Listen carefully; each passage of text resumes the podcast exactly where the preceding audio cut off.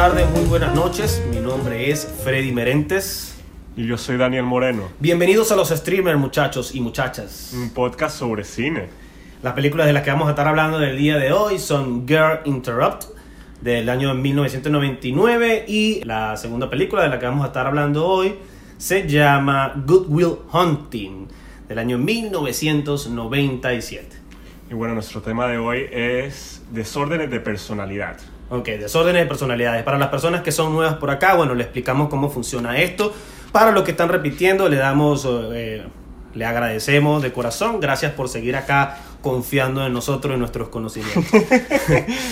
Para las personas que son nuevas, se les explico rápidamente. Este podcast funciona de la siguiente manera. Nosotros elegimos un tema y en base a ese tema buscamos dos películas que nosotros nunca hayamos visto, de las cuales quizás a veces conocemos un poco de ellas, pero en general no, no, no la hemos visto, pues. Y bueno, nada, después a la semana siguiente venimos y hacemos una tertulia con ustedes.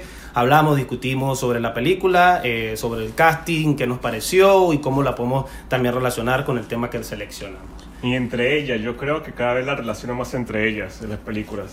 Y me parece como interesante conseguir relaciones entre, entre las películas, ¿no? De cómo Sí. nos cuentan la historia. Entonces, Siempre en alguna esquina se encuentran las películas que leímos de alguna manera u otra. Y es Bueno. interesante porque obviamente quizás el algoritmo de internet nos está ayudando porque claro, al decir que estamos buscando películas sobre el amor, por decir un ejemplo, eh, obviamente nos va a dar películas en el rango de, de películas que hablen sobre el amor. Pero sí conseguimos cosas mucho más allá de simplemente el parecido en su género o el parecido en su temática, ciertamente. Por eso, por eso es muy interesante el mundo del cine. Vamos entonces a hacer la, hacemos la descripción entonces de la primera película de la que vamos a estar hablando el día de hoy. ¿Te parece, Daniel?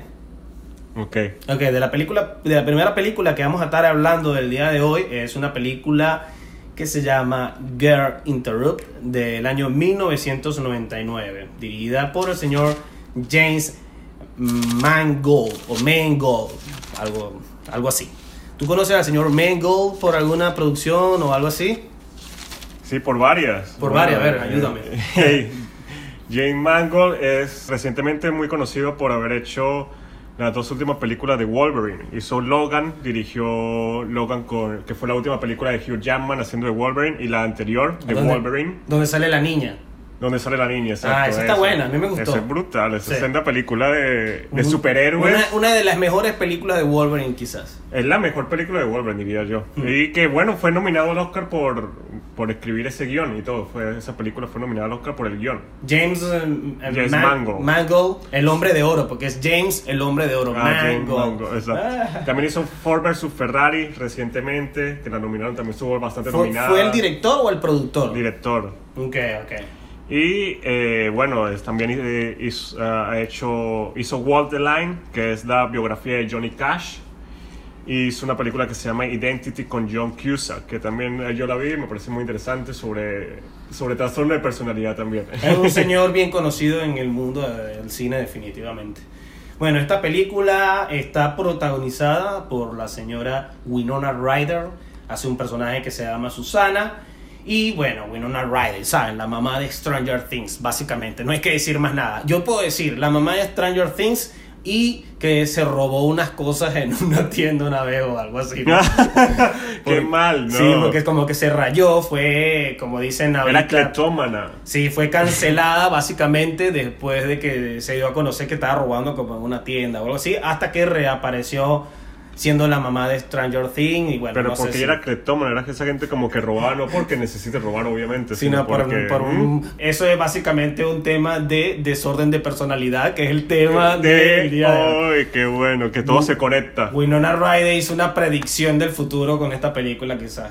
Aunque Eh. bueno, no sé en qué año fue lo que, porque esta película de año 99, no sé en realidad en qué año fue que Winona eh, se, se le puso la mano resbaladiza, como dicen.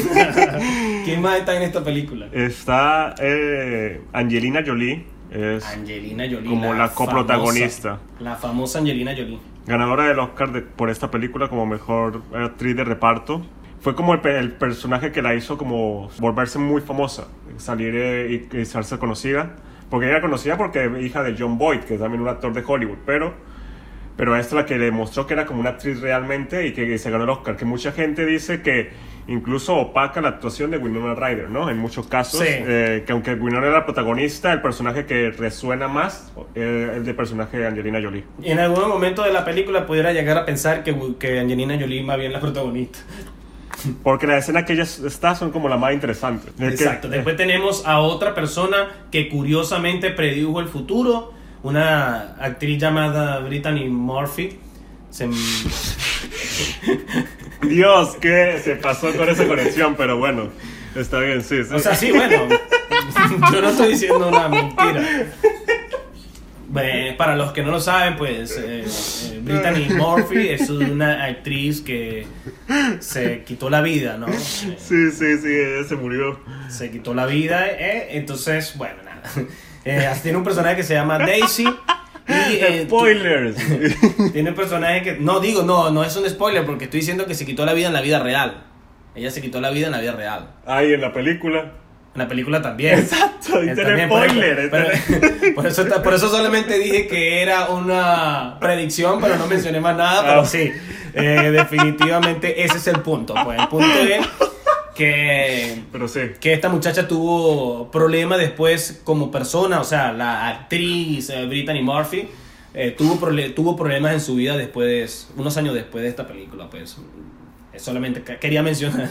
Pero Eso, bueno, pero que, sí. ah, pero también preguntaba si tú ubicabas a esa actriz de algo, porque yo la verdad no, Ella no la pude ubicar en ninguna producción. Ella sale en la película de Eminem. Mm, en Eight Miles. Miles, Mm. Sale en esa. Y también sale en Clueless. Una, que, una, como una comedia adolescente. ¿Tuviste alguna de 90. esas dos películas? Sí, sí, yo vi ambas. Oh, mira, no, yo no, o sea, no. Por esas son las que he visto que ella sale. Pero, pero lo lo- la revisé en internet, lo primero que salió fue eso, pues que la chica eh, se había quitado la vida y tal. Pues sí, ella, ella se murió. También tenemos acá a Elizabeth Moss. Antes de que fuera famosa, bueno, yo creo que se volvió muy famosa fue con The Handmaid's Tale, ¿no? Exacto, aunque el personaje que hace en esta película me parece que es un personaje muy interesante. Yo creo que todas las actrices, porque básicamente un cast de mujeres eh, se destacan y lo hacen muy bien cada uno de sus personajes, Ciertamente. incluyendo esta Elizabeth Moss. Y bueno, por la parte de, de los hombres tendríamos a Jared Leto, que es un personaje que se llama Tobias y pues es el chico de Wrecking for a Dream y el, uno de los Joker, uno de los, uno de los Joker. No, y de la banda 30 Seconds to Mars. No, él es, un, él es rockero y tiene eh, una banda de rock, ¿no sabías? Ah, mira, eso es un dato bastante interesante. Y una banda de rock bastante exitosa, era todo emo, con así, con el peinado. que- Todavía existe la banda. No, creo que no han sacado nada como en unos años, pero creo que sí hacen todavía conciertos por ahí. Ok. Ah, ok. Sí. Bueno, después tenemos por ya para finalizar, no sé si tú quieres agregar algo Bueno, más. Whoopi Goldberg. Whoopi Goldberg. también está en la película. Ya, exacto, esa era la última que yo creo que vale la pena mencionar, que es una actriz que también desapareció del mundo del, del- bueno, me imagino que ya está vieja a esta altura, ¿no? Pero No, bueno, ella actualmente es conductora de un programa matutino, de eso de, de televisión, tipo portadas, en Venezuela, ¿te un- acuerdas? Un programa matutino, no sé cómo se llamaría. portada sería un magazine. Con magazine. todo, O pero tú te, tú te refieres a esos programas donde ella está hablando con personas así. Sí, pero son eh, es ella y como otras cinco señoras. Y traen invitados y entonces Porque hay dos, hay dos, hay dos tipos. Está el magazine, que es más como portadas, y está el talk show, que es como Cristina. ¿Te No, no, Talk? Show es ella, no, Talk Show no es, es como el otro, que son Es- varias personas como personajes que van, hay secciones en el programa y Ok, tal. eso es más como un magazine. Exacto, bueno, ella es ahora parte de un programa así. Ah. Se retiró de la actuación, pero bueno. Bueno, Ya está señora, esta señora, estoy diciendo, la ves es una señora, está grandísima de todo. O sea, como... Le han pasado los gorda. años, ¿no? Claro, bueno. yo vi una película de ella, o sea, la película que siempre recordaré de ella es donde ella eh, hace como de que lleva una mala vida y tal y se esconde en una iglesia. Entonces la tiene que se llama hábitos escondidos o algo así, algo con la palabra de hábitos. Ese Hay es el- dos partes y todo eso. Ese, ese es el nombre que le dieron en español. No sé cómo se llamará en inglés, pero. Mira. Ah, sí, aquí podemos ver ya que la señora se le ven los años ahí. Guppy Goldberg actualmente con sus rastas blancas. Bueno, aunque la verdad no se ve tan acabada, ¿no? O sea, se ve Bueno, una señora. se ve- pero se ve una señora Pero como sí, pero ella siempre, ella siempre fue una señora. Bueno, sí, en esta película también se ve como una señora. O sea, nunca es que. Yo no recuerdo haber visto eh, una Whoopi Goldberg joven, pues. En Ghost.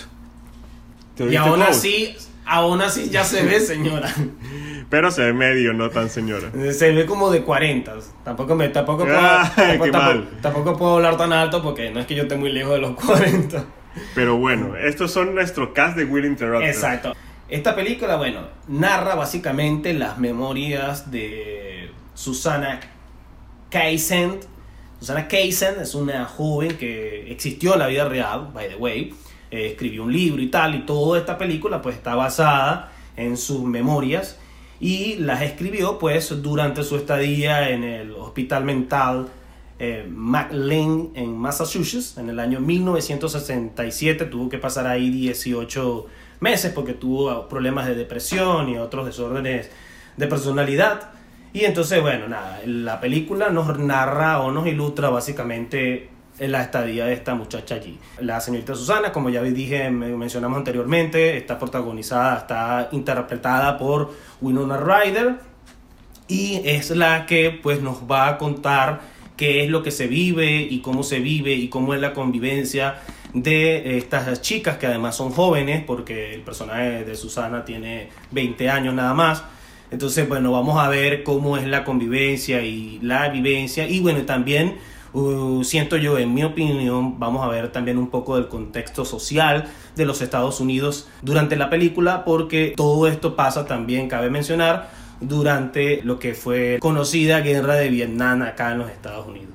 De eso básicamente va la película. Ahora, bueno, nosotros vamos a compartir con ustedes, decir, decir qué comentarios, apreciaciones, observaciones tenemos al respecto. ¿Qué te pareció esta película? A mí, bueno, no sé, yo tengo, a mí, yo vi la película y preferí quedarme con el contexto histórico, porque la película en sí me pareció que tenía sus flaquencias, pero a nivel, a nivel argumental. ¿Cómo qué? O No sé si debería decirlo, pero voy a mencionar, voy a Bueno, mencionar, pero- voy a mencionar quizás una sola cosa y, y de ahí tú entenderás lo que yo trato de decir, por lo, que, por lo cual yo me disgusté con esta película. Pero bueno, no, tamp- o sea, es cine, bueno, digamos, no sé. Pero bueno, siento que hay un error argumental en el hecho de que no mm, parece que fuese una institución mental de verdad. Yo durante toda la película lo que yo sentí era que yo estaba viendo una película en un campamento vacacional. Porque eran unas chicas que tenían unos cuartos arreglados, con decoraciones, no sé qué, todo era como que hacían lo que le daba la gana. Y entonces yo no sentía que de verdad estas chicas estaban en una institución mental, me parecía más bien que estaban en un campamento vacacional. Yo no sé si este hospital en verdad era así o si en verdad... Bueno, supuestamente sí, eso, eso es del libro de la señora contando su propia historia. Claro, pero no ahí, sé. Claro, pero es que me parece muy loco porque entonces quiere decir que es la peor, desde mi punto de vista, la peor, la peor institución mental. Porque en serio, estas muchachas. ah, yo no sé si ustedes han visto una película que se llama ¿Quién? Alguien voló sobre el nido del cuco. Una película protagonizada por Jack Nicholson. Y acá en esta película, por ejemplo, yo tengo la memoria de ver primero personas desorientadas mentalmente, de verdad, como que se les nota que tienen problemas, que bueno, eso es irrelevante porque los desórdenes mentales tienen diferentes niveles, pero además de eso, todos estaban, por ejemplo, siempre uniformados y con una apariencia de enfermos. Ok. Esta chica era que sí, haciéndose las uñas, que sí, leyendo revistas en la cama, así, oh, sí, escuchando, o sea, no, yo no me creía el hecho de que estaba en una institución mental. Pero bueno, es un tema argumental que me hizo mucho choque visual y que yo no me pude conectar mucho con la película, pero sin embargo después sí me conecté con algunos aspectos, como los aspectos eh, del momento del país en el que se estaba pasando la película. Pues. Creo que para mí, como desarrollaron los personajes y como estaban tratando de presentarnos cada uno de los personajes, entendí el punto y yo creo que no, no necesitaba de que fuera un lugar estricto. Yo pensaba lo mismo que tú con lo de que pensaba, ajá, ¿y quién está pagando todo ese tratamiento de toda esta gente? Por ejemplo, el personaje de Angelina Jolie dicen que tiene 8 años internada ahí. Entonces, ¿qué es eso? ¿Por, por cárcel? ¿O porque alguien se lo está pagando? ¿O porque no sé qué? Que lo que nos quiere contar es la historia de esta chica y cómo, cómo logra crecer, ¿no? Y cómo al final logra de- de- deshacerse de estos traumas que tiene para poderse avanzar en su vida y ser una mujer independiente. Bueno, y que creo que ese es el punto del objetivo de la película y que creo que más allá de ser una visión realista de lo que es vivir en un, en un instituto, yo creo que lo que trata de hacer no es como, yo sentía que cada una de las chicas representaba un aspecto de ella misma y que estamos viendo cómo el personaje se encuentra con todo esto y cómo logra conciliar con todos estos aspectos y poder avanzar de ellos y dejarlos atrás. Esa es la parte argumental de la película, eso yo lo entendí perfectamente, pero es la parte argumental de la película con la que no me puedo conectar, porque por ejemplo, tan sencillo como que las las enfermeras, o sea, mira mira este detalle, por ejemplo, este detalle que me hacía ruido a nivel de producción y a nivel de dirección. O sea, ¿cómo es que las chicas estaban vestidas de civiles durante toda la película, pero en los momentos de drama, oh, se les apareció un uniforme de blanco y ahora las actrices estaban vestidas con un uniforme de blanco para la escena donde tenían una crisis. Eso pasaba. Pero claro, men, yo me, eso es lo que te estoy diciendo que yo lo veía como fallos argumentales y que no lograba conectarme con la película porque decía como que, pero ya va, pero ah, ahorita sí tienen un uniforme. Si nunca han tenido un uniforme, no sé si recuerdas por ejemplo la escena de Latina con Winona Ryder en Latina que la están bañando. Ajá. Ella tiene un uniforme ahí, está vestida como si fuese una paciente y es como que, ah, ok, en este momento sí está vestida como una paciente, pero el resto de la película está que si fumándose un cigarro y... Además Siempre hay, una estaban escena, fumando cigarros. además hay una escena absurdísima donde las llevan a una, cafete- a una cafetería y tienen contactos con, con civiles. Sí. Entonces como que como personas... Pero porque ellos no están en la cárcel. Claro, pero son personas que le pudieran, o sea, por algo están en una institución. O sea, no deberían tener, al menos deliberadamente, contacto con civiles porque son personas de peligro. Y no, más bien la cosa es como que, hey, hola, ¿qué tal? No, sí, como muy, como muy irreal, no sé, a mí me costó creerme eso, pues no me conecté, pero, pero sí, sí, no sé. Habla, a- a- Lo que pasa es que, bueno, ayuda a la película. por No, yo siento que tal vez eh, que todo eso está ahí y que tenía un propósito y una idea para contarnos eso. La de Jan Nicholson, la película de Jan Nicholson que nos muestra en serio enfermedad mental y eso. En, en este momento, en esta película nunca vemos una persona realmente que se que tenga una actitud súper de locura. ¿Entiendes? Que yo creo que cada, por ejemplo, el personaje de Brittany Murphy era esta ansia de, la, de Winona Ryder de suicidarse. Angelina Jolie era la violencia. La otra era de esto de ser tierna. La De- otra era ser una mentirosa. Y todos son aspectos del mismo, del mismo de ella, que cada uno, que la tienen que, que ella se enfrenta a todos estos y Claro. pues eh, logra al final salir de ellos, ¿no? Y avanzar y dejar todos est- estos atrás. Incluso a los hombres también Jared Leto representa también avanzar de, de, de los hombres, de ser independiente, de que yo tampoco necesito este, esta persona. No sé si me estaba fijando mucho en lo... En lo La historia en- es por donde venía, sino yo pensaba más bien lo que, ajá, esta por ejemplo, la escena de la, de la, de la heladería es para confrontarnos a Winona Ryder con, con otro personaje, básicamente, ¿no? Porque nos, nos confronta con otro personaje y llevar al conflicto y de preguntarle de que por qué ella está ahí, las cosas que hizo en el pasado, ¿no? Porque ahí que se consigue con la esposa de uno, eh, eh, ahí se consigue con alguna persona, pues. Se consigue con... Ah, no quieres decir eso. ok. No sé si es un spoiler, ¿no? No, no, no, es un idea, no, spoiler. idea. Solamente se consigue con alguien. Con una persona que un conflicto, que genera un conflicto. Pero yo O sea, eso se consigue con una persona que representa un conflicto personal, de los cuales representa todo este desorden de personalidades Que ella tiene. este personaje que se llama Susana, exacto. Pero, por ejemplo, yo también pienso lo mismo de que, ¿qué onda con este instituto que se van a jugar bowling en el sótano?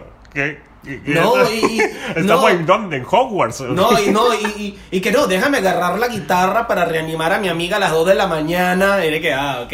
Pero sí, la historia es bonita. Pero yo creo que no hay que agarrarse de, esa, eh, de esos aspectos. Quizás, porque sí es quizás, quizás yo me, yo me arruiné la película yo mismo. Pero una cosa que sí me llamó la atención. Todo empieza porque Jared Leto llega y dice que he got draft.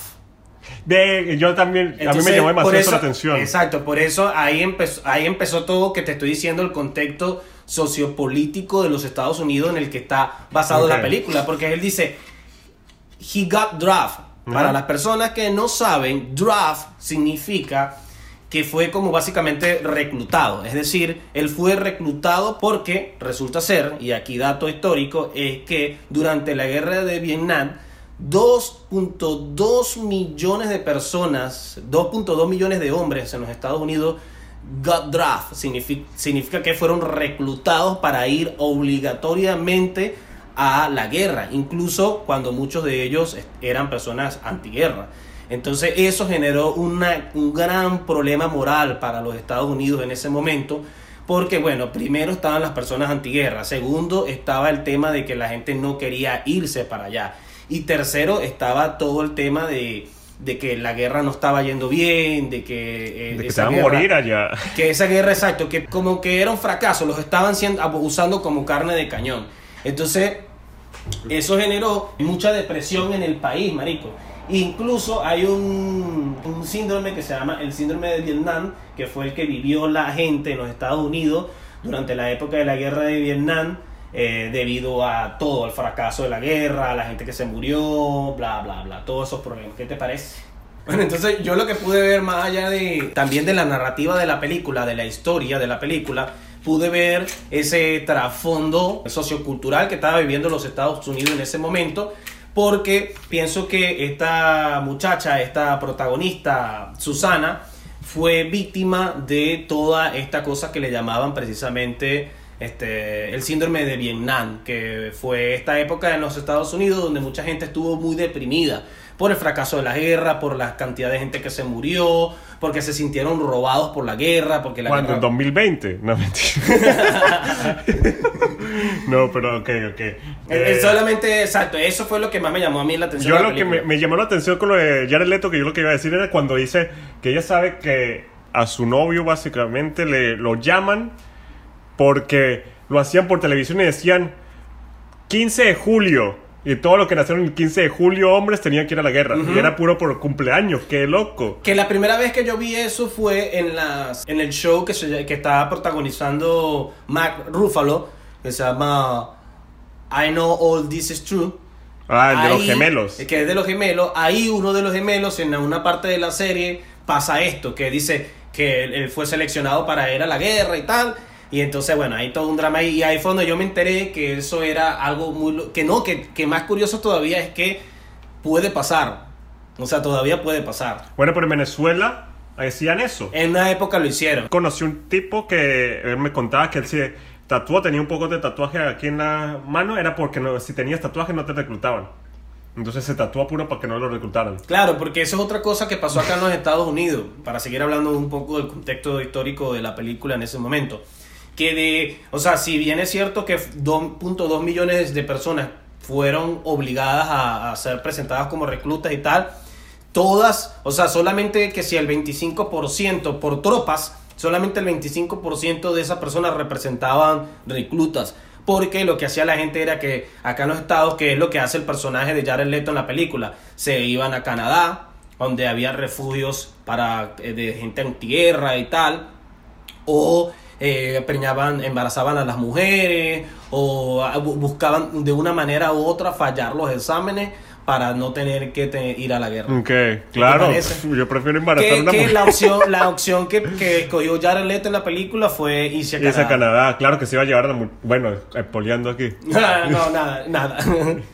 La historia de la película en sí, lo que está hablando es que es el tema precisamente del día de hoy, que son los desórdenes personales, ¿no? Los desórdenes de personalidad. Esta chica tiene un desorden de personalidad y durante toda la película lo que podemos ver es como ella, en, a través de la relación, como dice Daniel, a través de la relación con los otros pacientes, ella se va consiguiendo a sí misma y se va armando a ella misma como si fuese un rompecabezas, pues. Bueno, el diagnóstico de ella exactamente es trastorno eh, de límite de personalidad, borderline personality disorder. Okay. Son personas que, por ejemplo, entienden que, por ejemplo, hacerse daño hace que le llamen la atención, entonces buscan llamar la atención haciéndose daño, son muy inestables, de que en un momento te aman y en otro momento te odian, sienten que se sienten abandonados, se sienten vacíos, pensamientos suicidas, y este es un- uno de los trastornos de personalidad que son, han sido más estudiados y identificados y que tienen tratamiento.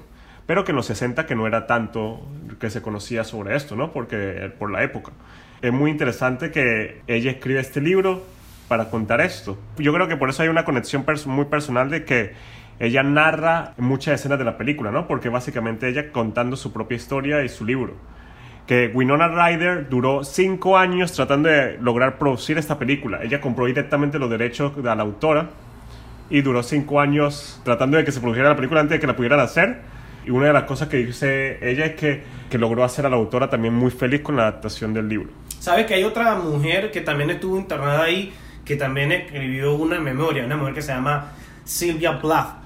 Y es la que hace Angelina Jolie y tal. No, eso de, bueno, no sé, pero sí, yo estuve leyendo un poco sobre la persona, la mujer que estuvo internada en la vida real y decía como que, bueno, entre las cosas que se leían ahí, decía que había otra chica, que se, otra poeta, que se llamaba Silvia Plath, que también estuvo internada en ese hospital. Y otro dato curioso así como para mencionar es que el nombre, o sea, esta película se llama Girl Interrupt, que eh, está basado en el libro de esta muchacha, ¿no? Que a su vez ella inspiró el nombre de su libro en un cuadro que se llama Get Interrupt at Her Music eh, del pintor Johannes Vermeer. Quiero mencionarlo de nuevo porque siento que mi pronunciación a lo mejor no fue muy errática. Se llama Get Interrupt at Her Music y el pintor se llama Johannes Vermeer o Vermeer, donde sea que haya la pronunciación. Hay una pregunta que se repite mucho en la película que muchos personajes le dicen, ¿qué vas a hacer? ¿Pero qué vas a hacer? ¿Cuál es tu plan? Y dicen, no, pues nada, voy a escribir. Nadie puede aceptar como que ese sea su plan, que tiene que ir a la universidad o que tiene que desarrollar algo con un nombre, lo que sea. Ella no quiere eso, ¿no? No está planeando hacer eso, que por eso es que se ve tan presionada por muchos lados y que llevan a las acciones que la llevan a estar internada en... La traducción del título sería chica interrumpida. Exacto, para, para las personas que quizás no sepan la traducción en, en español. Que se transformen yo creo que en chica interrumpida también porque la película es una de estas películas como de superar la etapa y de que dejar esto atrás, que tal vez entró como una chica al lugar, pero sale como una mujer. Claro, y también está el tema de que, bueno, esto pasa durante sus 20 años, que es una edad eh, muy difícil, bueno, al menos desde mi, hablando desde mi perspectiva, yo siento que es una edad muy difícil también donde tú estás luchando con muchos aspectos de tu personalidad. Sí, obvio. O sea, todavía estás ahí como terminándote de definir para llegar a la etapa adulta. Saliendo de la adolescencia, está como un, limbo ahí entre la adolescencia y la adultez. Entonces, cuando esa etapa de entre los 20 y 20 y tantos que uno dice, ok, ¿qué es lo que de verdad me gusta a mí? ¿Qué es lo que, ¿Cuál es la seriedad con la que voy a, a tomar el futuro? ¿Qué sé yo? Que todavía estoy ahí yo. bueno, yo también. La verdad. Este, ok, algo más que mencionar acerca de esta película, más allá de, de, mencionar que, bueno, yo no sé, creo que Daniel ya lo había mencionado, ya se había ganado, Angelina Jolie, se había ganado el Oscar y el Globo de Oro por esta película, como un dato ahí interesante de lo que, bueno, más allá de que a mí no me haya gustado, un dato interesante. a mí me habla gustó, de, yo la defiendo. Habla del, del, mérito. Ojo, a mí, a mí no me gustó, más no estoy diciendo que sea una mala película, es una buena historia y tal, pero bueno, con fallos argumentales que me hicieron un poco de ruido a mí y pues eso fue lo que me, me sacó de la película. Sí, yo creo que tal vez eh, yo, yo estoy viendo tal vez más el mensaje que me llegó y me conecté con más con, con personajes o sus actitudes. Bueno, y nuestra segunda película que vamos a hablar hoy es Good Will Hunting del año 1997, guía por Gus Van Sant. Eh, ¿Conoce a Gus Van Sant? Sí, habíamos, yo creo que ese es el director de la nueva versión de Psicosis, la que se hizo en el año 1998. Sí, a color que es igualita a la anterior. Y también tiene una película que no sé si dirigió o produjo, acá, aquí, aquí quizá me puedes ayudar tú, una película que se llama Mill, que es sobre un político norteamericano de ideas liberales que fue asesinado acá en los Estados Unidos. Sí, la dirigió. Okay. Con Sean Penn. ¿Y este, quién protagoniza estas películas? Está Matt Damon, está Ben Affleck, está Robin Williams y Stellan Skarsgård.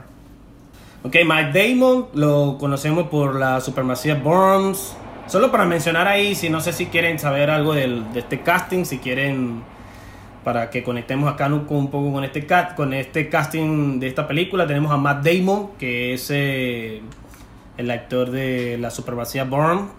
Eh, no sé si tienes alguna otra película que mencionar acerca de eso. Sale en El Marciano también, el protagonista. El Marciano, en la película de Martin Scorsese, Los Infiltrados. También. Ok, sí. Y tenemos a Ben Affleck, que hace la, es como la pareja, porque además eh, ellos juntos escribieron la película, ¿no? Es el mejor amigo en la película. Exacto, es Ben Affleck es el papel de, del mejor amigo en la película y... y en la vida real también. En la vida real porque escribieron la película juntos, aunque bueno, no sabemos cómo habrá funcionado ese trato ahí entre ellos dos. Pero se ganaron el Oscar al menos. Pero se ganaron el Oscar juntos, exacto, al menos ahí están juntos pues. Pues tenemos a el famosísimo Robin Williams de la película Jumanji, un señor que bueno, se tuvo, como al final tuvo mucho... ¿Esa es tu película favorita de Robin Williams? Mm, de niños, mm, o sea, era mi película favorita de niño. Una de en mi- general. No, de niño, de niño. Obviamente a mí no me gusta, me gustan otras películas ahorita, pero cuando yo estaba niño era como que yo podría ver Jumanji 10 veces y no me aburría, pues. Igual que Jurassic Park, también que diría que son como dos de mis películas de, de niño que así que era como que, ah, siempre loco por esas películas. Pero no, de Robin Williams, oh, wow, tiene, a ver, ¿cuál fueron? Estoy tratando de recordar de las buenas. Mm, Tiene una de un asesino. eh, Pero qué loco, que te acuerdas son como los dramas. sí, bueno, eh, me acuerdo, o sea, no. La verdad, la primera que me llega a la cabeza es la del El hombre bicentenario. Ok. Pero no sé si es mi favorita. No, a mí me acuerdo la que ella se- él se viste de mujer, la la niñera. No, sí, claro. No, esa estaría mucho mejor ponerla como una de mis películas. Ese es más gracioso, ¿no? Sí, sí, sí, sí. Porque claro, porque él es... El comediante. Él es más conocido por la- las comedias y esa película, o sea, es un ícono. Esa, esa película, esa película en algún futuro se va a inventar otra forma de televisión, otra forma de proyección y la gente va a decir, oh, como, como cuando uno ve las películas de Chaplin, que la ve en blanco y negro. Ajá. eh, quizás esta película va a ser en el futuro, cuando haya otras formas de proyección. A ver si vamos a ver este clásico de Robin Williams, eh, Mrs. ¿Cómo que se llama? The Fire. Mrs. Doubtfire. Ok, bueno, Daniel eh, nos va a pasar entonces a dar la, la descripción de esta película, protagonizada, como ya lo habíamos dicho, por Ben Affleck y Matt Damon. Will, Will Hunting trata sobre Will Hunting, un conserje en MIT, en Harvard, que es un prodigio para las matemáticas, pero necesita, bueno, ayuda psicológica para buscar la dirección de su vida. Entonces es ayudado por Robin Williams, que es un psicólogo y, y tiene varias terapias con él. Exacto, porque el tema está en que este chico se metió como en problemas con la ley y bueno, la única forma de que tiene que zafarse de, de ir a la cárcel es asistiendo a las terapias con Robin Williams, quien supuestamente lo va a ayudar a, encontrarse a sí mismo. Que bueno, en el transcurso de este podcast iremos descubriendo si lo logra o no y qué participación tuvo cada, cada persona en la superación de este muchacho, porque bueno, y al igual que la otra película, la protagonista Winona Ryder tenía 20 años en esta película. Matt Damon, el chico Will, también tiene 20 años, que son edades que, al menos en mi opinión, yo no sé si tú estás de acuerdo conmigo, que son edades en las que uno todavía como que le falta ciertas partes del rompercabezas. Es como un lugar donde no eres ni adolescente, pero tampoco eres una persona adulta. Entonces estás de- tratando de definirte para... O sea, estás ahí en una parte de maduración, pues. Sí. Sí, básicamente. Entonces, bueno, este chico nos muestra pues lo que sería... Este chico tiene muchos problemas, ¿no? Es una, primero principal, es un chico huérfano, contexto en el que vive, en el contexto en el que está rodeado, tampoco lo ayuda mucho. Además, este, tiene problemas de personalidades, etcétera, etcétera, etcétera, que no le permiten ver con claridad en clase de personas que en verdad es en el fondo. Entonces, bueno, nada, él se infiltra por las noches o se escabulle en la universidad donde trabaja para resolver los problemas matemáticos que ponen que son súper difíciles y en una de esas pues es descubierto por uno de los profesores quien es el que lo ayuda en todo esto de reencontrarse a sí mismo. En su primera cita con Robin Williams, que es su psicólogo, y en esta cita, como todo un montaje bastante interesante a, nivel del guion, me parece a mí, eh, Matt Damon ya venía de como de mofarse de varios psicólogos que habían intentado lidiar con él, porque bueno, Matt Damon es lo que llaman acá en los Estados Unidos un, er- un smart ass, como una ratica, como decimos en El Venezuela. personaje, no sé Matt Damon. No, lo que pasa mentira, mentira. Como una ratica, ¿no? Tiene, es un smart ass. Es muy Entonces, cómico, es un bully, pero eh, como inteligente. Como Porque muy- hace bully es a través de cosas inteligentes. ¿no? Exacto. Y así es que se cachondea a varios psicólogos hasta que se consigue con el otro, el actor secundario de, la- de- de esta película, que es Robin Williams, que hace el papel del psicólogo. Y Sí. ahí empieza una relación muy interesante porque este tipo no es que le da el brazo a torcer con, con esta retórica y este eufemismo con el que le viene Matt Damon. Entonces eso yo creo, ¿será que él también es un genio? Robin Williams. No, Lo- bueno, el personaje. No, lo que pasa es que yo creo que es una cosa ahí que nos muestra la película que es el inteligente arrogante versus el tipo con experiencia, porque Robin Williams lo que tiene es experiencia de vida. Pero los otros psicólogos también, era un psicólogo viejo y tal, ¿no? Sí, pero no, no, eso no lo representan tanto en la película, que es como raro porque además como que es como decir que tú eres un médico pediatra y entonces te dan un bebé y tú dices, oh no, este bebé, esta enfermedad no sí, puedo. este es demasiado enfermo, no Este- puedo. este- no, este niño, este bebé está muy enfermo, yo no puedo con este niño. Eso fue, eso es medio débil, entre comillas, de parte de ahí, porque te lo presentan como que, ah, sí. O sea, ninguno de esos psicólogos anteriores tenía personalidad suficiente. ¿Qué carajo? ¿Qué me está tratando de Eran decir? chimbos. Bueno, Eran psicólogos chimbos. como el de que hacía hipnotismo. Exacto. Había uno que hacía hipnotismo y el bicho burlándose del pana. Exacto, porque Matt Damon es un tipo muy inteligente, pero es un tipo que no está interesado por su errática mentalidad de persona de 20 años. Está muy sumergido en una idea de que eso es eso no es lo que él quiere para su vida. Él ve su vida de una manera mucho más simple y mucho más adaptada a lo que en verdad no es la simpleza, sino más bien el desidio, la desidia, pues, porque él dice, él se ve como toda su vida trabajando en trabajos de mierda y haciendo cosas, etcétera, y viviendo en un barrio todo mal y tal, pero las personas que están a su alrededor, incluso sus amigos, dicen como que no, marico, tú tienes potencial, chamo. Chamo, sal de aquí, sal, de- sal del cerro. Exacto. Al final eh, vemos cómo se descubre a sí mismo, ¿no? Cómo logra vencer sus obstáculos y, y gracias a Robin Williams, el poder sanador de Robin Williams, sí. eh, se, se reconoce. Este chamo llega a toda esta situación porque el, el- por el tema del profesor, pero al final el profesor también como que, viste, hay una un capítulo de Los Simpsons cuando Lisa está fallando en los deportes, que juega Ok. al hockey, no sé si lo has visto, Con Bart también juega con hockey. Bart, que juegan los dos, que Lisa le dice, pero es que los adultos hacen eso, tratan de reflejar sus frustraciones en los niños, no sé qué, la, la, la. Que eso es lo que básicamente muestra la película con el tema del profesor a nivel de guion. Porque el profesor no es que en verdad quería del todo ayudar a esta persona, sino que también se quería ayudar a sí mismo porque como que quería tratar de aliviar sus frustraciones. No Pero sé si... casi son los mentores, ¿no? Sí, eso, pero eso fue interesante a nivel de toda esta cosa de las desórdenes de personalidades, ver como el tipo al principio y que no, sí, yo te quiero ayudar y tal, y el mismo Robin Williams le dice, ay, tú no quieres ayudar un coño. y Robin Williams a quien quería ayudar, a Matt Damon. Pero, y a sí mismo, él se ayuda a sí mismo gracias a Matt Damon también. Tú dices, esa, eso, exacto, esa parte ahí me costó.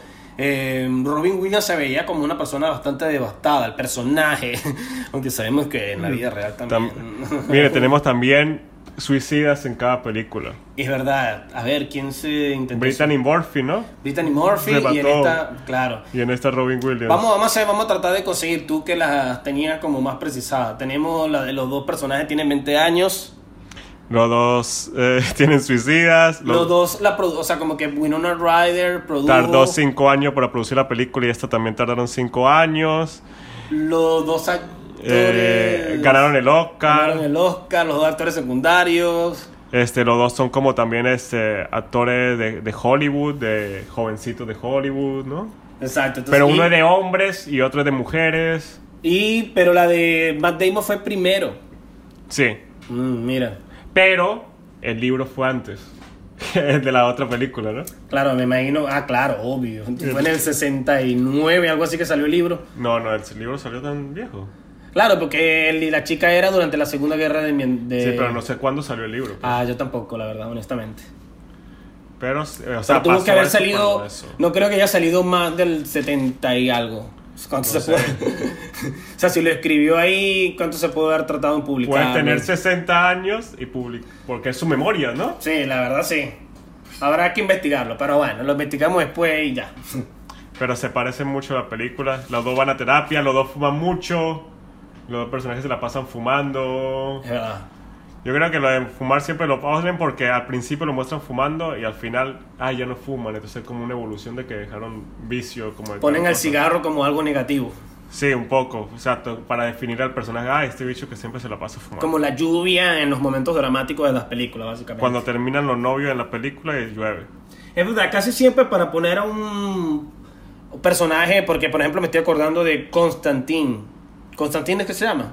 La de... Sí. Ajá, ahí el personaje todo también tiene un, todo un tema con el cigarro. Pero al final deja de fumar al menos. Pero por eso, porque siempre se busca poner en el cine al cigarro Eh, como, un símbolo. como un símbolo, ¿no? Como un símbolo de personaje. La verdad puede definir mucho un personaje. Igual es que, facilista tal vez. igual que beber. Beber define Ah, mucho los ese más personajes. todavía. Más todavía. Robin Williams sale bebiendo en esa película.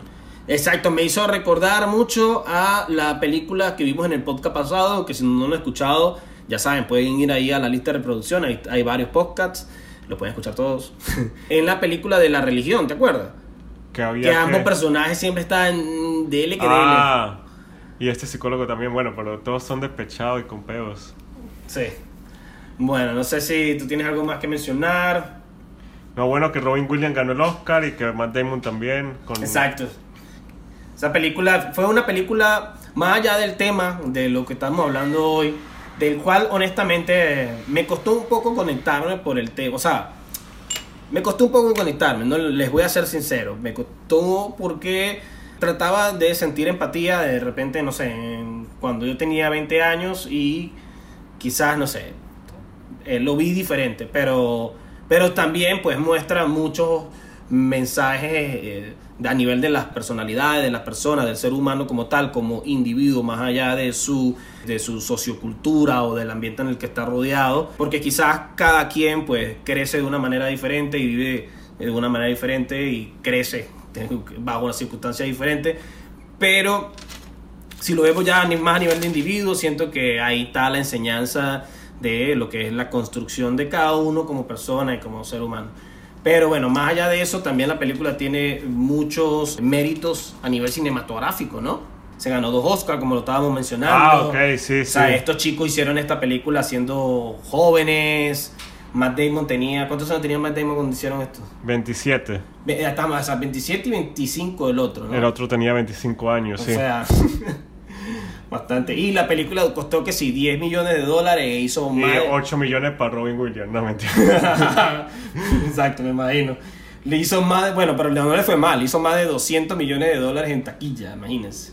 O sea, fue una película que para su momento me imagino que fue un batacazo. Tuvo que haber sido un batacazo. Yo siempre la había querido ver y no la había visto. Hasta ahorita. Yo tenía tiempo que no veía películas de Robin Williams y me gustó que la siguiente película que vi es una- un drama. Está, fue una buena interpretación de parte de él. Bueno, por algo se ganó el, el Oscar, ¿no? Bueno, whatever. Así es la vida. así es la vida, pues así es la vida de... Uno ganan Oscar y otro hablan en podcast sobre ellos. Exacto. Pero bueno, tú eres el que hace la diferencia regalándonos ese like y poniéndolo, compartiendo este, este link, hablando de este podcast con otras personas. Si te parece interesante, te pedimos por favor que nos apoye a llegar a otras personas y que más, bueno, así poco a poco vamos creciendo y algún día seremos Ben Affleck y Matt Damon también. bueno, no creo que seamos ellos, pero podemos ser eh, personas exitosas de todas maneras. Este, Hay diferentes niveles de éxito. Exacto, el, el éxito tiene sus niveles. También me pareció interesante.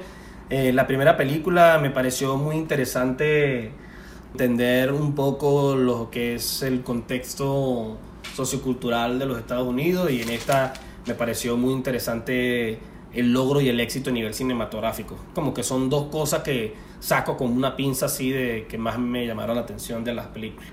Yo quisiera concluir, hacer mi conclusión de Freddy Fraga, que le acabo de llamar. Me gustaría concluir diciendo que muchas veces nuestra propia oscuridad no nos permite encontrar la salida. Por eso a veces es bueno pedir ayuda a otros, como lo hacen estas personas en estas películas. Esas personas quizás tengan una luz que pues nos puedan ayudar en nuestro interior a conseguir la salida que tanto estamos buscando. Eso es lo que yo concluyo de estas dos películas. ¿Tú tienes alguna conclusión que quieras compartir con la gente? No a los Carlos Fraga como lo hago yo, pero bueno, quizás, no sé. ¿Quién es Carlos que- Fraga?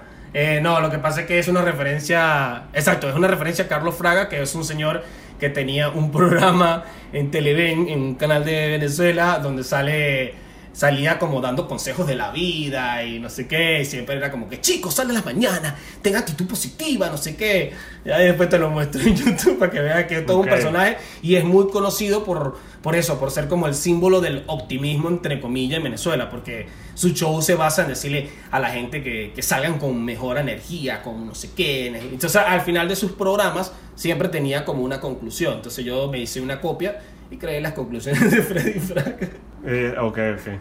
Ok, Tú tienes algo que concluir, que le quieras regalar a la gente, no sé. Quiero, quiero regalar a la gente un millón de dólares a cada uno de los que me están escuchando. Así Wow. que mándenme un DM eh, y listo. No, me quería decir que igual que como el ave se tiene que lanzar, pues esta película nos enseña que hay que lanzarse y, y volar y, y buscar independencia y no quedarse en la zona de confort. Bueno, ahorita para finalizar tenemos que hacer primero entonces es el rey de las películas, ¿no? Que no los hemos hecho. ¿Cuánto le das tú a Girl Interrupt? Yo le puse 7 puntos. Siete, wow. Yo le puse cinco. Ok. ¿Y cuánto le pusiste a Good Will Hunting? 8. A esa yo le puse 7. Entonces en esta ocasión, pues la. se me salió a mí lo malo, pichirre, y a ti se te salió más el, el buen corazón, o qué sé yo. Vamos entonces a jugar uno de nuestros últimos juegos. Ya estamos llegando a la parte final de este podcast. Vamos a jugar el juego donde probamos que tantas películas podemos adivinar con las pistas de nuestros compañeros. ¿Ok? Vamos a ver cómo funciona. Cada uno va a tener un minuto 30. Y bueno, cada uno se va a ir dándole pistas que no sean ni tan discretas ni tan indiscretas para que el compañero pues tenga la oportunidad de adivinar, ¿no? Este, Daniel va a empezar adivinando películas, ¿no? Yeah. Ok, vamos entonces con esto, en que empiece la fiesta. Si quieres, darle tiempo cuando quieras. Ok. Y tiempo. Es una película de que tiene que ver con algo de matemáticas. Good Will Hunting. No. Es una película con también con cosas de trastornos mentales. eh, A Beautiful Mind. Es una película de Darren Aronofsky. Es ah, algo que tiene que ver. El nombre es súper corto. Que también sale en una película que tiene que ver con un tigre. O sea, el- esa parte del. Ajá, muy bien. Eh, es una película sobre eh, peleas. Una película sobre peleas. Rocky. Mm, Es una película de dibujos animados. Los Increíbles. Es una película de dibujos animados sobre peleas. Pero es una película que tiene que ver con artes marciales. Kung Fu Panda. Bien. Ok. Es una película de la cantante Björk. Una de las pocas películas de la cantante Björk dirigida por la... Eh, Austin Power 3 Gold Member. Björk, Björk la cantante. Ah, no, Bjorn es este. Es una película Yo de... acabo de decir por Beyoncé, qué porquería me pasé. Eh, no, Es una película- Dancing in the Dark. Da- ok, muy bien. Es una película que tiene que... Es una película de Alfred Hitchcock. Psycho. No, es una película que tiene que ver como con... eh, eh, ah, es, es una película donde el actor Shia LaBeouf hace un remake.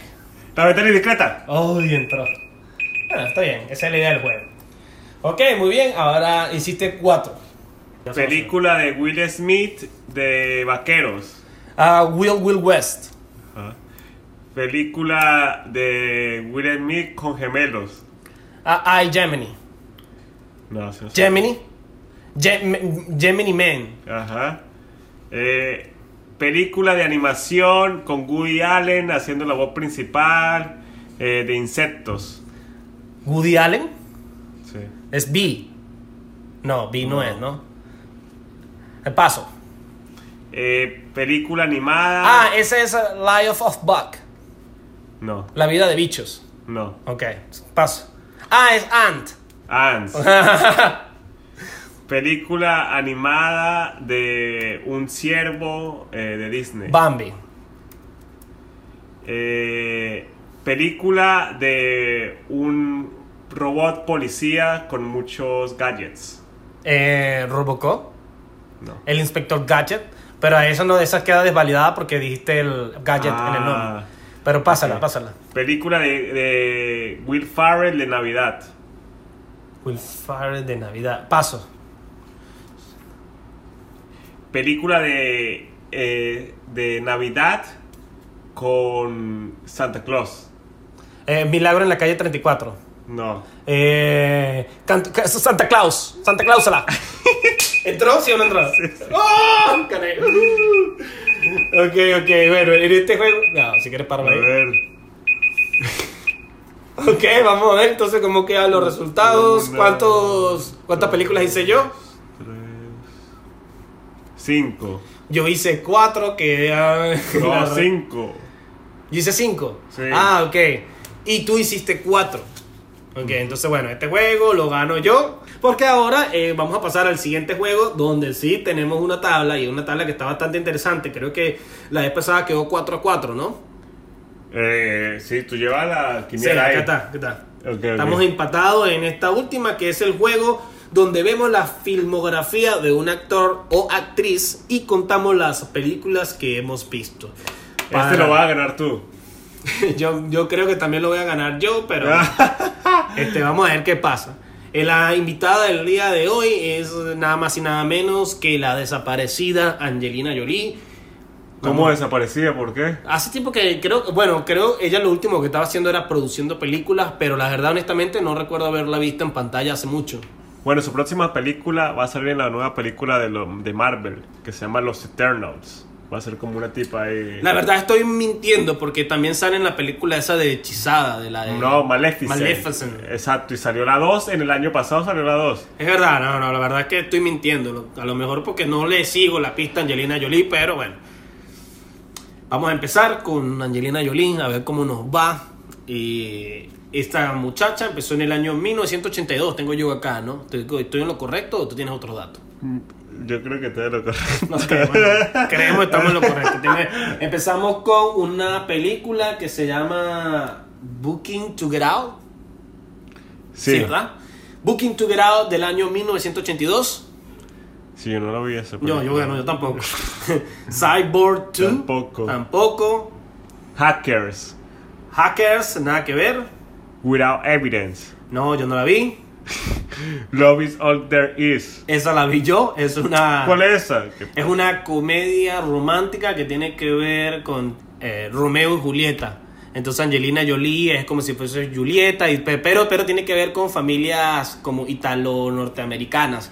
Con este tema de como si fuesen los sopranos, ¿no? Del restaurante, cada quien como que está con la cosa de que qué restaurante es mejor, no sé qué. Qué película La tan verdad- random. Sí, la verdad es una película bastante, bastante random. No quiere decir que la estoy recomendando, solo para aclararlo, pero bueno, es una película que alguna vez llegué a ver. Continuamos, tiene una película que se llama Mojave Moon. Ok. ¿Tú la viste? No, Foxfire, no. Playing Good, No, no, nada. He Will's Kitchens, or something like that. No, es Hell's Kitchen. Ah, como- He- ah, porque vi que era como. Ay, qué estúpido. Vi como que. He will, como si fuese en el futuro de He. No, es Cosas que la- pasan en el inglés. chicos. Cocina del infierno. Ok, no, eso no. Que me imagino que esto tiene que ver. ¿Sabes qué? La cocina del infierno.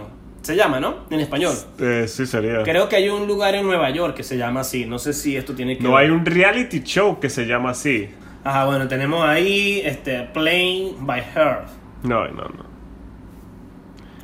Pushing Teen. No, no, no. Nada que ver. The The, Bone- The Bone Collector. ¿Tú la viste? No, no, no. Nada. Get Interrupt, que fue la que Sí, yo vimos. me vi esa. Ok, ahí se la dejamos en nuestra lista de recomendación. Una película bastante interesante. Tenemos eh, la- esta que esté con Nicolas Cage, que esa la vi yo. ¿Cómo se llama? Eh, 90. ¿Qué? Gone in 60 Seconds. Gone in 60 Seconds. Lo que pasa es que en español le llamaban 60 segundos nada más.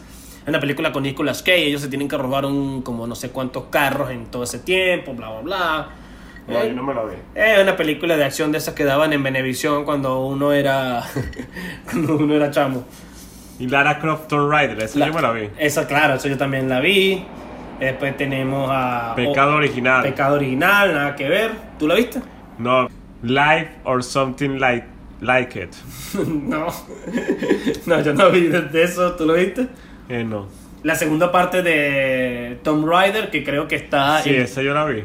El malo de esa película es el protector, el guerrero protector de Daenerys. ¿Qué más tenemos por acá? Beyond Borders. Nada que ver. No, yo no me vi eso. Taking Life, Tampoco. Shark Tale. Sí, yo me vi eso. Ah, mira. ¿Y sobre qué es?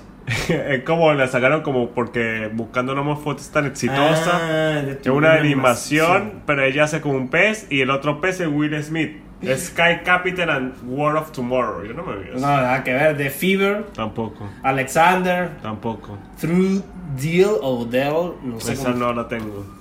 Ah, ¿Cuál sería la siguiente? Confessions of an Action Star. Nada que ver.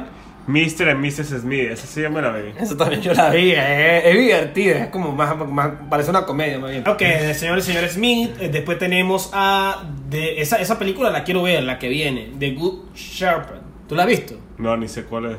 Es también con Matt Damon, creo. Verga, Matt Damon y Angelina Jolie juntos. Ujú, eh, no, y la película tiene un casting y como que fue, o sea, es una película que se podría decir que quizás está al nivel de las películas que vimos hoy. Es una película que como que tiene un casting bueno y tal y qué sé yo. Ok. Hay que verla. A Place in Time, No, yo no me vi eso. a, a Mighty Heart, Tampoco, yo no vi eso. Vi- ¿Cómo se, ¿Qué significa esto en Eso español? es Beowulf, no, eso es un nombre. Ah, ok. ¿Tú la viste? No. Ok. Pues tenemos Kung Fu Panda. Yo vi Kung Esa Fu yo me Panda. la vi. ¿Tú también? Sí. Ah, yo también. Pero la 1. Me extraña porque como te percibí como una persona que quizás no veía mucho dibujo animado. Esta película Wanted, Sí, esa es recha. Esa la vi gusta yo esa también. película. Esa es la de como de los asesinos y tal. Que, que como que tuercen las balas. Entonces las balas, es cuando el actor también es famoso, ¿no? Es ese se llama James McAvoy. Ajá. Es el profesor X. Después tenemos a Challenge, que es como, ¿qué? Como Retante. tal Como retante, quizás, exacto. Después tenemos Salt. ¿Tú viste Salt? No. Yo vi Salt. Creo que está basada en un cómic. Pero la vi hace mucho tiempo. ¿Ya la es verdad. rechísimo o qué? Nah, normal, o sea, es medio random. tenemos The Tourist, de seguro tú la viste. Sí, yo me la vi. Eh, te sabía. Además está Johnny Depp, es una película que fue muy criticada, que supuestamente Johnny Depp hace como un personaje muy parecido al, a- al pirata de piratas. Ah, Eso es lo que dicen las críticas, yo no, No, no, bueno, yo no la vi. También tenemos, después tenemos a Kung Fu Panda 2, Mm-mm. no, yo tampoco la vi. Sí. Ah, entonces tenemos la siguiente, ¿cuál es la siguiente? Maleficent. Maleficent, bueno, obvio, yo la vi. Me No, yo tú- no me la vi. ¿No? No. Ah, Yo por eso. pensé que te la habías visto, no sé por qué. Este, Unbroken, que la siguiente película entonces By the Sea. Sí. Sí, sí, sí. By the Sea, sí. Yo no me la vi. Yo tampoco, se ve la verdad como eh, medio lame, como dicen. Kung Fu Panda 3, No, yo no me vi eso tampoco. yo tampoco me vi Kung Fu Panda 3. Eh, la siguiente entonces sería Maleficent, Mister of Evil. Esa es la segunda parte, yo, no me vi ni la primera ni la segunda. Bueno, obvio, exacto. Yo no me vi la segunda porque tampoco es que. De hecho, la primera me la vi de, de casualidad. bueno, tampoco es que. Come away. No, esa no me la vi. Ah, entonces tenemos. The One and Only Ivan. Que yo, ¿Tú la viste? No, O creo que habrá salido ya, no sé. yo creo que no. Ok, y tiene una. Ya, esas todas, son todas, ¿no? Sí. Ok, vamos a hacer el conteo entonces, vamos a ver quién... Me encanta este juego porque se ha mantenido cerrado, más allá, o sea, creo que las intenciones no son tampoco destruir al otro, sino que se mantenga ahí el suspenso para que todo... Aunque bueno, ya nos han dejado en los comentarios personas que nos han ganado, no, tenemos Todo ahí... el mundo nos gana. Hay, hay unos par de comentarios de personas diciéndonos como que no, chicos, ya yo vi muchas películas más de eh, Elijah Wood y también hay una persona que nos comentó que había visto más películas de otro actor ahí que no me acuerdo. Pero bueno, Daniel, yo hice 10 películas de Angelina Jolie. Hice 8, pero igual. 8. sí. Uy, estuvo cerca. Bueno, pero me sigue gustando, me sigue gustando porque los, los marcadores se mantienen cerca. Bueno, creo que hemos llegado entonces a la parte final del podcast del día de hoy. Eh, muchas gracias a todas las personas que se quedaron con nosotros hasta el final. No olviden suscribirse, da- nos pueden seguir en todas las Dale redes. like. Exacto, nos pueden seguir en todas las redes como los guion bajo streamers, todas las redes sociales en cualquier plataforma. Pero bueno, básicamente eh, YouTube también, eh, Instagram, ahí la más fácil, la que la gente más usa. Spotify. Spotify también. Y además Spotify es fácil porque bueno, pueden escuchar el podcast y hacer otras cosas. Mi nombre es Freddy Merentes, nos vemos en el siguiente podcast. Gracias por escucharnos. arroba Freddy-fin en Instagram y Freddy Merentes en YouTube, por si me quieren seguir también personalmente. Y ahí le dejo a Daniel para que se despida de ustedes. Chao, Daniel. Chao, Freddy. bueno, yo soy Daniel Moreno. Me siguen como Daed Morgan en Instagram. Nos vemos.